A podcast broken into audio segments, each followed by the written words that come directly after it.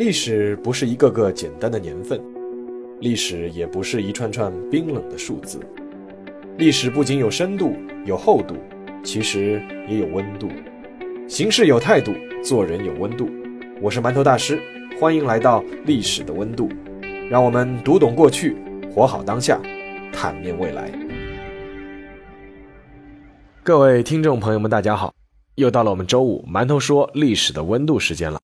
那今天呢，我们还是再接着讲一期寸雪河山。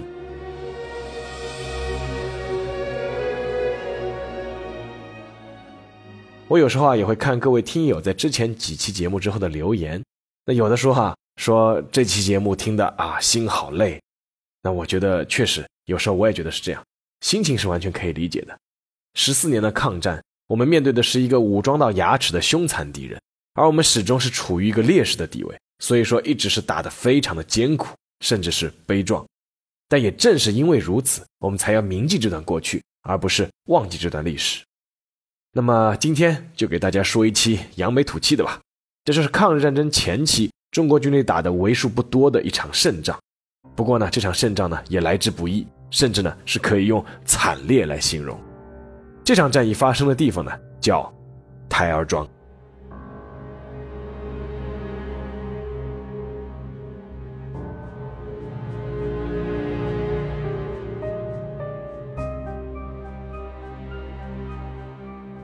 一九三八年三月二十四日，蒋介石来到了徐州。彼时的中国战局让蒋介石头疼不已。华北沦陷，淞沪会战失利，南京保卫战失利。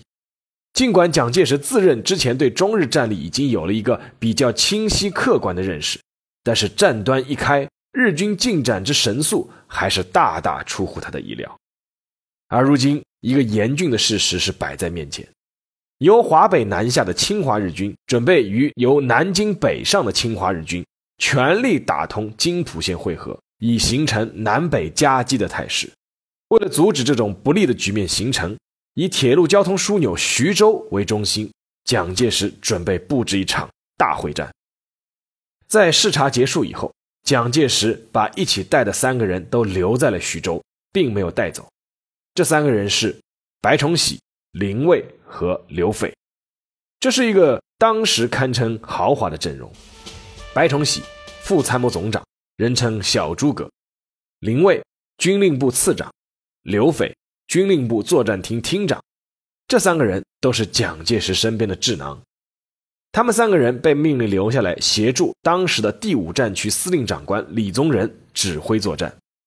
而这一群当时国民革命军的最高层将领。此时却无暇顾及整个徐州战区的大形势，而是紧紧盯住了一个方圆才两平方公里的小村庄。这个小村庄就叫台儿庄。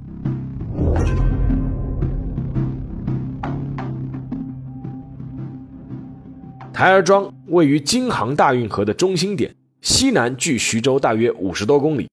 虽然是叫庄。但其实是有砖土结构寨墙环绕的一座市镇，台儿庄原本根本就不应该成为焦点的。按照李宗仁原先的计划，台儿庄只是一个诱饵，是由第二集团军第三十一师驻守，负责牵制和引诱日军装备精良的第十师团赖谷支队。支队为日军非常设单位，主要是为了完成一项特定的任务而组建。当时的赖谷支队的总兵力呢，大约为一万人。但是呢，配备有师团级的重炮，就是为了攻坚战一鼓作气而配备的。那么，三十一师负责牵制和引诱赖谷支队呢，目的就是由汤恩伯率领的中央军第二十军团从侧后方突然发动攻击，打一场歼灭战。但是当时情况发生了两个变化：第一，汤恩伯军团并没有按照事先的约定，就是在三十一师与日军接火以后。按照约定是要不顾一切马上抄袭敌之侧背。第二，日军的赖谷支队并不是原先李宗仁估计的试探性的进攻，而是一上来就准备全力攻下台儿庄。于是台儿庄从一个诱饵一下子变成了主战场，而驻守台儿庄的第三十一师师长石峰城原先得到的承诺是守住三天就行了。事关整个战局，李宗仁立刻通过第二集团军总司令孙连仲给池峰城下令，必须要死守台儿庄。一场事先谁都没有想到的炼狱般的大血战，就此拉开帷幕。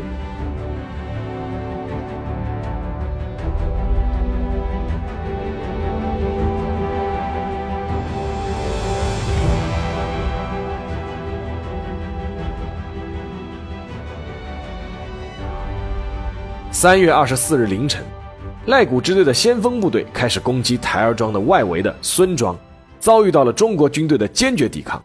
当晚，支队长赖谷起少将就收到了求援的电报。赖谷起最初派往攻击台儿庄的部队，仅仅只是一个大队左右的兵力，也就是一千人到一千五百人左右。而当时台儿庄周边有中国军队大概四个师的兵力，但是日军确实有他们骄狂的理由。日本的陆军在当时的世界范围内实在是难称一流，但是与中国军队相比，已经是属于降维攻击。除了武器数量和质量远胜大部分中国军队的战斗序列之外，日军进攻之前可以有飞机提前轰炸，也可以有占据绝对数量优势的重炮轰击。战斗中还有坦克一起加入协同攻击。虽然日军所谓的坦克与德国乃至苏联的坦克相比，很难称之为坦克，但即便如此。依旧让没有坦克也没有反坦克武器的中国军队毫无办法。但在与台儿庄守军接火之后，日军很快发现，这一次的中国军队抵抗非常坚决，乃至是拼命。在台儿庄外围的村庄，日军每攻下一个小村，都要付出巨大的伤亡代价。防守的中国军队往往是全都战死在战壕里，他们宁可身上绑着炸药，跳上日本人的坦克同归于尽，也不肯后退一步。收到求援电报以后，赖谷起立刻加派了两个中队，外加两门重炮支援。日军第十师团师团长矶谷廉介闻讯以后呢，也立刻派出六十三联队的第三大队前往增援。台儿庄之战由一场战斗开始往战役升级。虽然中国军队的抵抗很坚决，但是凭借优势火力，日军在三月二十五号还是兵临台儿庄北面的寨墙之下。他们架起大炮，对着砖头结构的寨墙开始猛轰。很快，台儿庄北门以及附近的寨墙被轰塌了数丈。二百多名日军是拼死冲进了墙内。负责守卫的第三十一师一八六团奋不顾身地冲了出来，开始与日军肉搏，付出了巨大的代价，又把缺口给堵上了。一部分日军呢是冲入了庄内的城隍庙死守，被中国士兵放火后全部烧死在庙中。但是。台儿庄薄薄的寨墙实在是挡不住日军优势炮火的攻击。三月二十六日清晨，台儿庄北门再一次被日军突破。傍晚，东门也被突破，大量的日军是涌入了台儿庄，庄内的中国守军开始内外受敌。此时，第五战区司令长官李宗仁坐不住了，他搞不明白为什么兵力占优的中国军队居然会在那么短的时间内被日军就冲入了台儿庄。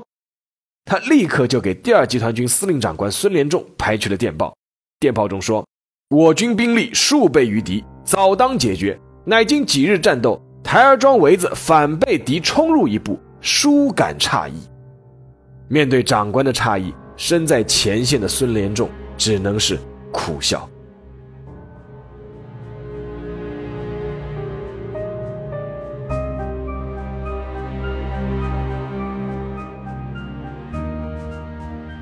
孙连仲其实从一开始就是准备拼命的。孙连仲是冯玉祥十三太保之一，西北军的悍将。在台儿庄战役爆发之前，他就下令把第二集团军的总指挥部向前推进到离台儿庄不足两公里的一个小村庄里。按照规定，集团军的总指挥部距离战场一线二十公里就可以了。但是孙连仲带着参谋推进到两公里，可见他死守台儿庄的决心。这是一个非常危险的决策。因为这个村庄已经进入了日军的炮火射程之内，只是日军完全没有想到对方的集团军总司令敢那么突前，所以始终没有发现。但是让台儿庄守军感到士气大振的，还不只是集团军司令长官的突前指挥。三月二十七日，就在台儿庄北面已经炮火连天的时候，在台儿庄的南站出现了一名身材瘦削的人，他就是蒋介石。李宗仁是坚决反对蒋介石亲临台儿庄前线的，但是蒋介石深知台儿庄事关大局，所以他还是要坚持要去。最终，在李宗仁和白崇禧的陪同下，蒋介石在远处已经炮声可闻的台儿庄南站见到了第三十一师师长池峰城。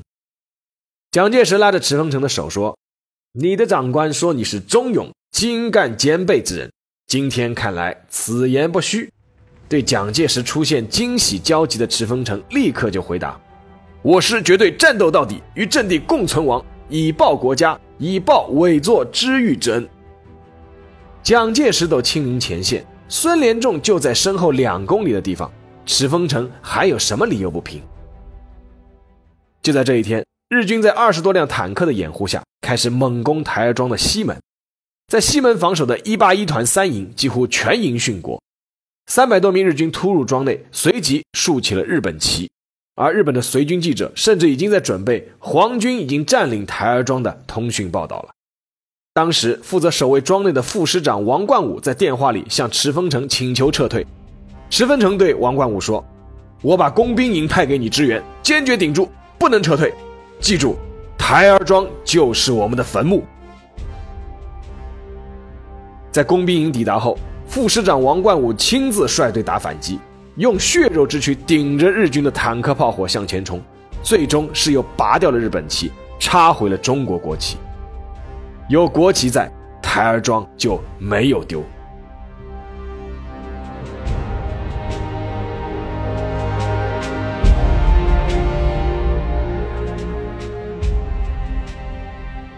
但是台儿庄之战还是陷入了地狱般的死斗。每天晚上，在台儿庄外围的中国军队就开始对日军的各个据点发起反击。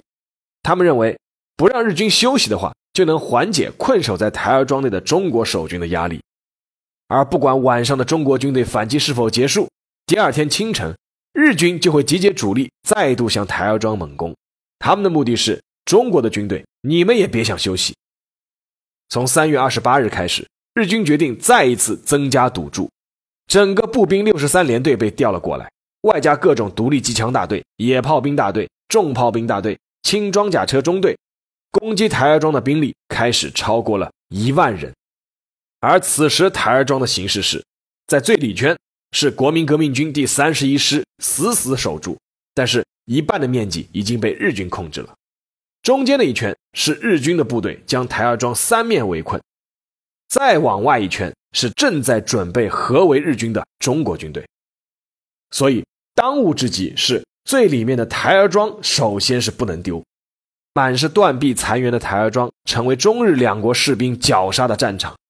在庄内，因为两支军队已经混战到了一起，飞机大炮失去了作用，全是巷战乃至肉搏战。这时候最能起作用的就是敢死队。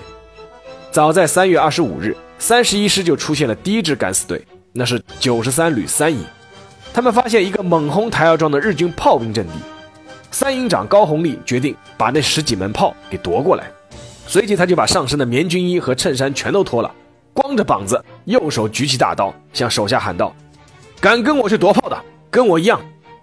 话没说完，全营官兵就把上衣脱得精光，步枪全部上刺刀，直扑日军的炮兵阵地，日军惊慌的是弃炮而逃。从那以后，在台儿庄的中国军队的敢死队就开始不断的涌现。白天，日军火力凶猛，夺下据点；晚上，中国军队就组织敢死队，趁着夜色再夺回据点。台儿庄内每一座民居，甚至每一堵墙，都成了血肉搏杀的战场。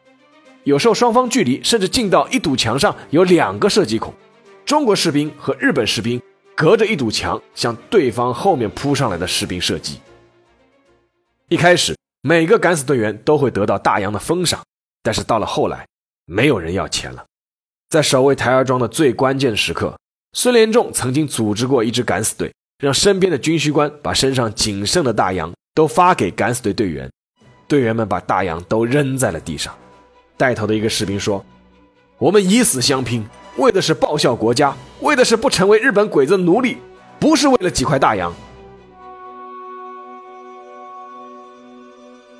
孙连仲听到这句话以后放声大哭。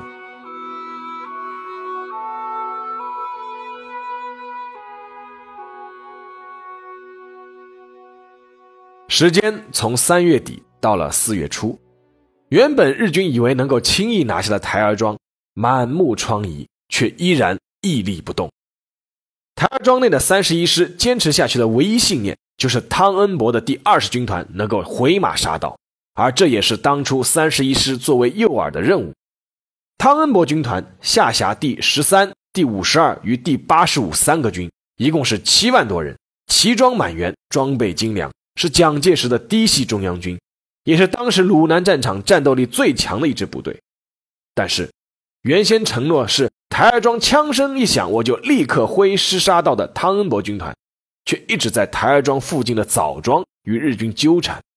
任凭台儿庄炮火连天，孙连仲是电报频频，但是汤恩伯的主力却一直躲在抱犊固山区不肯出来。关于这件事，后来有比较大的争议。按照李宗仁后来的回忆，就是汤恩伯不听命令，擅自行动，而汤恩伯自己的解释呢是。当时日军一直在找机会围歼汤恩伯军团，所以说他如果直接突入台儿庄解围的话，反而会陷入日军的包围圈，不如迂回择机再进入战场。那这个说法呢，并非没有支持者，而且呢，汤恩伯确实也部分起到了牵制和阻击的作用。白崇禧晚年在台湾回忆，也承认汤恩伯的用兵是合适的，但是呢，考虑到当时的白崇禧和李宗仁这对桂系的铁杆已经是分道扬镳。一个在大陆，一个在台湾，所以说白崇禧不力挺李宗仁的说法也是情有可原。不管怎么说，三十一师的池峰城在台儿庄震天炮火内，天天苦盼汤恩伯，天天以失望收场。四月二日，日军的赖谷支队的支队长赖谷起坐不住了。这一天，赖谷起亲自率领第十联队的主力抵达台儿庄以东地区，同时。第五师团的坂本支队也从东南方向靠近，两支部队准备发动最后的致命一击，拿下台儿庄。台儿庄的关键时刻终于到了，日军的主力已经进入了台儿庄范围，不存在围歼汤军团的可能了。汤恩伯是时候杀回马枪了，但是这一切的前提还是要台儿庄要先守得住。挡在赖谷第十联队面前的是负责台儿庄外围防御的国民革命军第二十七师，原属于西北军的二十七师也是一直没人注意的一支杂牌军，但就是这支被日军称为叫“叫花子部队”的军队，从台儿庄战役开打以后，就一直在外围打得英勇顽强，不分昼夜的和日军进行拉锯战。四月二日，第十联队开始向已经精疲力尽的二十七师所有防御阵地发起全面进攻。数十门大炮将无数的炮弹倾泻在了二十七师的阵地上，而二十七师的官兵呢，也知道到了关键的时刻，就是绝不能放眼前之敌进入台儿庄，不然所有人前功尽弃。他们尽一切可能防守，死战不退。那一天的日本陆军步兵第十联队战斗详报忠实记录了当天的战斗情况。报告是这么写的。研究敌第二十七师第八十旅自昨日以来的战斗精神，其决死勇战的气概，无愧于蒋介石的极大信任。凭借散兵壕全部守兵顽强抵抗到最后，一在死敌于狭窄的散兵壕内重叠相枕，力战而死状，虽为敌人，睹其壮烈，亦将为之感叹。曾使翻译劝其投降，应者绝武。尸山血河，非独日军所特有，不识他人，徒自安于自我陶醉，为国君计，更应以此为圣戒。外围在拼死阻援，台儿庄的内部也到了关键时刻。四月三日，在台儿庄内部与中国军队缠斗的日军，得到了第十联队和坂本支队已经抵达东南地区的消息。于是就开始孤注一掷的疯狂进攻，甚至又在冲锋中使用了毒气瓦斯。而此时苦苦死守了十一天的第三十一师只剩下了一千多人，也到了最危急的关头。副师长王冠武原来是池峰城的参议，原本是可以不上前线打仗的，但是台儿庄战役开打之后，将领越打越少。他先是代理一八六团团长，再代理副师长，但是王冠武实在是撑不下去了。他打电话给池峰城，请求弃城撤退。池峰城就打电话给孙连仲，孙连仲在电话里只说了一句话：“台儿庄失守，军法论处。池峰城于是又给王冠武打电话，他说：“我们不能当民族罪人，不能对不起死难的官兵。台儿庄只能死拼，不能撤。明天师部就搬到城里，绝不会你们牺牲，我们活着回去。谁再说放弃台儿庄，格杀勿论。”王冠武在电话里面就回了一句话：“请师长放心。”当晚，王冠武就组织了一支敢死队，消灭了西城的一个日军火力支撑点。而在离台儿庄只有两公里的集团军司令部，孙连仲虽然拒绝了属下赤峰城的撤退请求，但还是把电话打给了李宗仁。电话里，孙连仲是这么说的：“报告长官，第二集团军已经伤亡十分之七，敌人火力太猛，攻势过猛，但是我们也把敌人消耗的差不多了，可否请长官答应？”暂时撤退到运河南岸，好让第二集团军留点种子，也是长官的大恩大德。但是李宗仁的回答是：务必守至明天拂晓，如违抗命令，当军法从事。李宗仁后来回忆，自己当时心里也非常难过。而听到李宗仁这样的回话，孙连仲的回答是：绝对服从命令，整个集团军打完为止。但此时的第二集团军真的连预备队都打完了。孙连仲于是再打电话给池峰城，他说：“士兵打完了，你就自己填上去，你填过了，我就填进去。有敢退过河者，杀无赦。”孙连仲没有食言，当晚他以集团军总司令的身份亲自进入台儿庄督战。四月三日一大早开始，外围的第十联队在四十多辆坦克的掩护下。开始不顾一切地向台儿庄方向拼死突击，伤亡惨重，兵力已不足千人的第二十七师用尽最后的力气拼死抵抗，而台儿庄内的日军调集了三十多门重炮，是轰击庄内，也发起了决死攻击。守卫的第三十一师一次又一次的再组建敢死队，夺回失去的据点。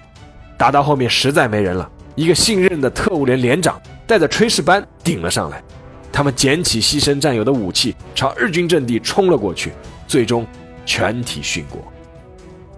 四月四日，准备围歼日军的中国军队陆续抵达攻击位置，在包围台儿庄的日军外围又形成了一个更大的包围圈。但是，汤恩伯军团的主力依旧没有出现。孙连仲在四日晚上下达了如同遗书一般的手令：“今是我们创造光荣之良机。”也是生死最后之关头，本总司令将以成人之决心与台儿庄共存亡。四月五日一早，汤恩伯军团离台儿庄依旧还有二十公里。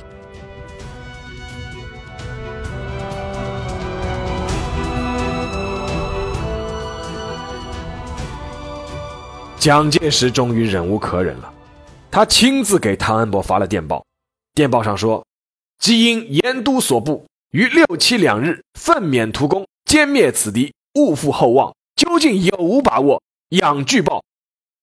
这种带有斥责口气的电报，蒋介石是很少对中央军嫡系将领发出的。汤军团终于开始全速开动。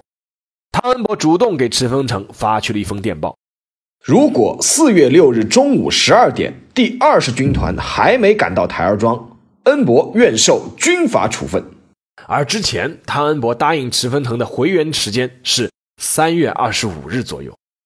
四月五日晚，汤恩伯超额完成任务，全线进入攻击地域，将台儿庄东北方向的坂本支队后方全部切断。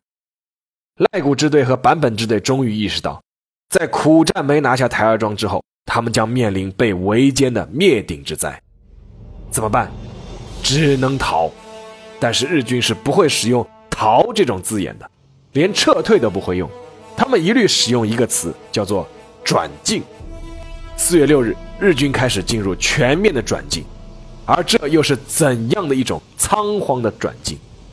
大量的尸体和装备就被随意遗弃在台儿庄内外，开不走的坦克被日军焚烧，战马的尸体随处可见。原先攻入台儿庄的日军知道再也不可能等到自己部队的支援。开始大规模的自杀和自焚。四月七日凌晨一点，中国军队吹响了反攻的号角，李宗仁亲临台儿庄前线指挥，赖古支队和坂本支队几乎抛弃了一切辎重，夺路而逃，全面溃败。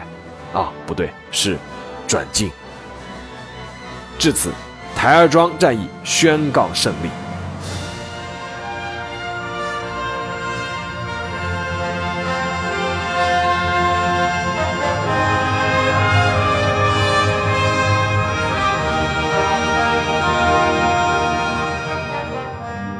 来看一组统计数据吧，算上台儿庄战役前期的临沂保卫战和藤县保卫战，整个台儿庄会战，日军是有五万人参战，自报的伤亡数字是一万一千九百八十四人。出于日军向来喜欢少报自身伤亡数的传统，根据当时的估计，日军的伤亡数大概是在两万人左右。而中国军队先后共有二十九万人参战，最终伤亡人数是达到了五万人。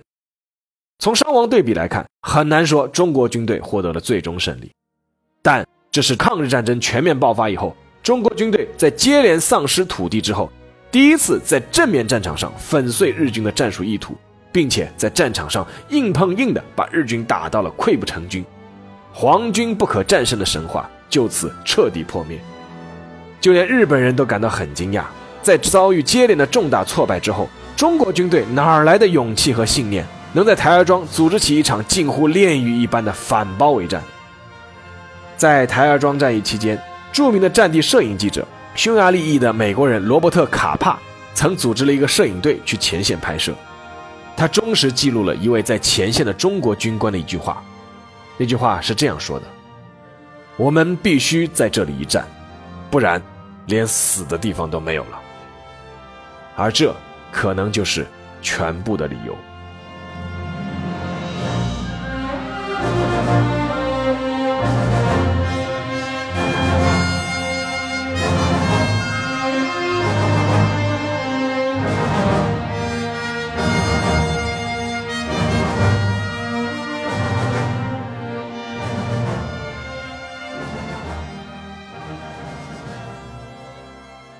好，下面进入馒头说时间。一九八六年的四月，在香港呢举行了一个特别的首映式，上映的是一部大陆广西电影制片厂拍摄的电影，拍的内容呢却是国民党抗日的内容。电影的名字叫做《血战台儿庄》。这部电影在当时的香港是引起了轰动，这是一九四九年以来中共第一次正面承认国民党的抗战功绩，尤其是在这个电影里面有这样一个镜头。在死守藤县殉国的王明章师长的追悼会上，蒋介石是亲自主持的。此时，突然日军轰炸机来袭，空袭警报大响，轰炸声四起。蒋介石身边的一个军官忙对蒋介石说：“委员长，是不是马上避一避？”蒋介石一把推开那个军官，说：“慌什么？我们身为军人，要以王师长为榜样，临危不惧，视死如归。”这幕镜头和大陆以前表现的蒋介石形象完全不同。当时台湾中央社在香港的负责人谢忠侯在看完影片之后呢，当晚就给蒋经国打电话汇报了这个情况。蒋经国听后大吃一惊，马上说：“给我找一个拷贝来看。”经有关部门批准，拷贝很快就被送到了台北。蒋经国和宋美龄立刻就观看了这部电影，并马上决定请国民党中常委全体人员观看。当时。蒋经国说了这样一句话：“这个影片没有往我父亲脸上抹黑，大陆承认我们抗战了。”而就在看完这部电影之后，台湾和大陆的互动明显升温了。你犯下的罪行，历史会记得；你做出的贡献，历史也会记得。历史就是历史，历史不会忘记。好了，今天的节目就到这里，欢迎大家收听，让我们下期再见。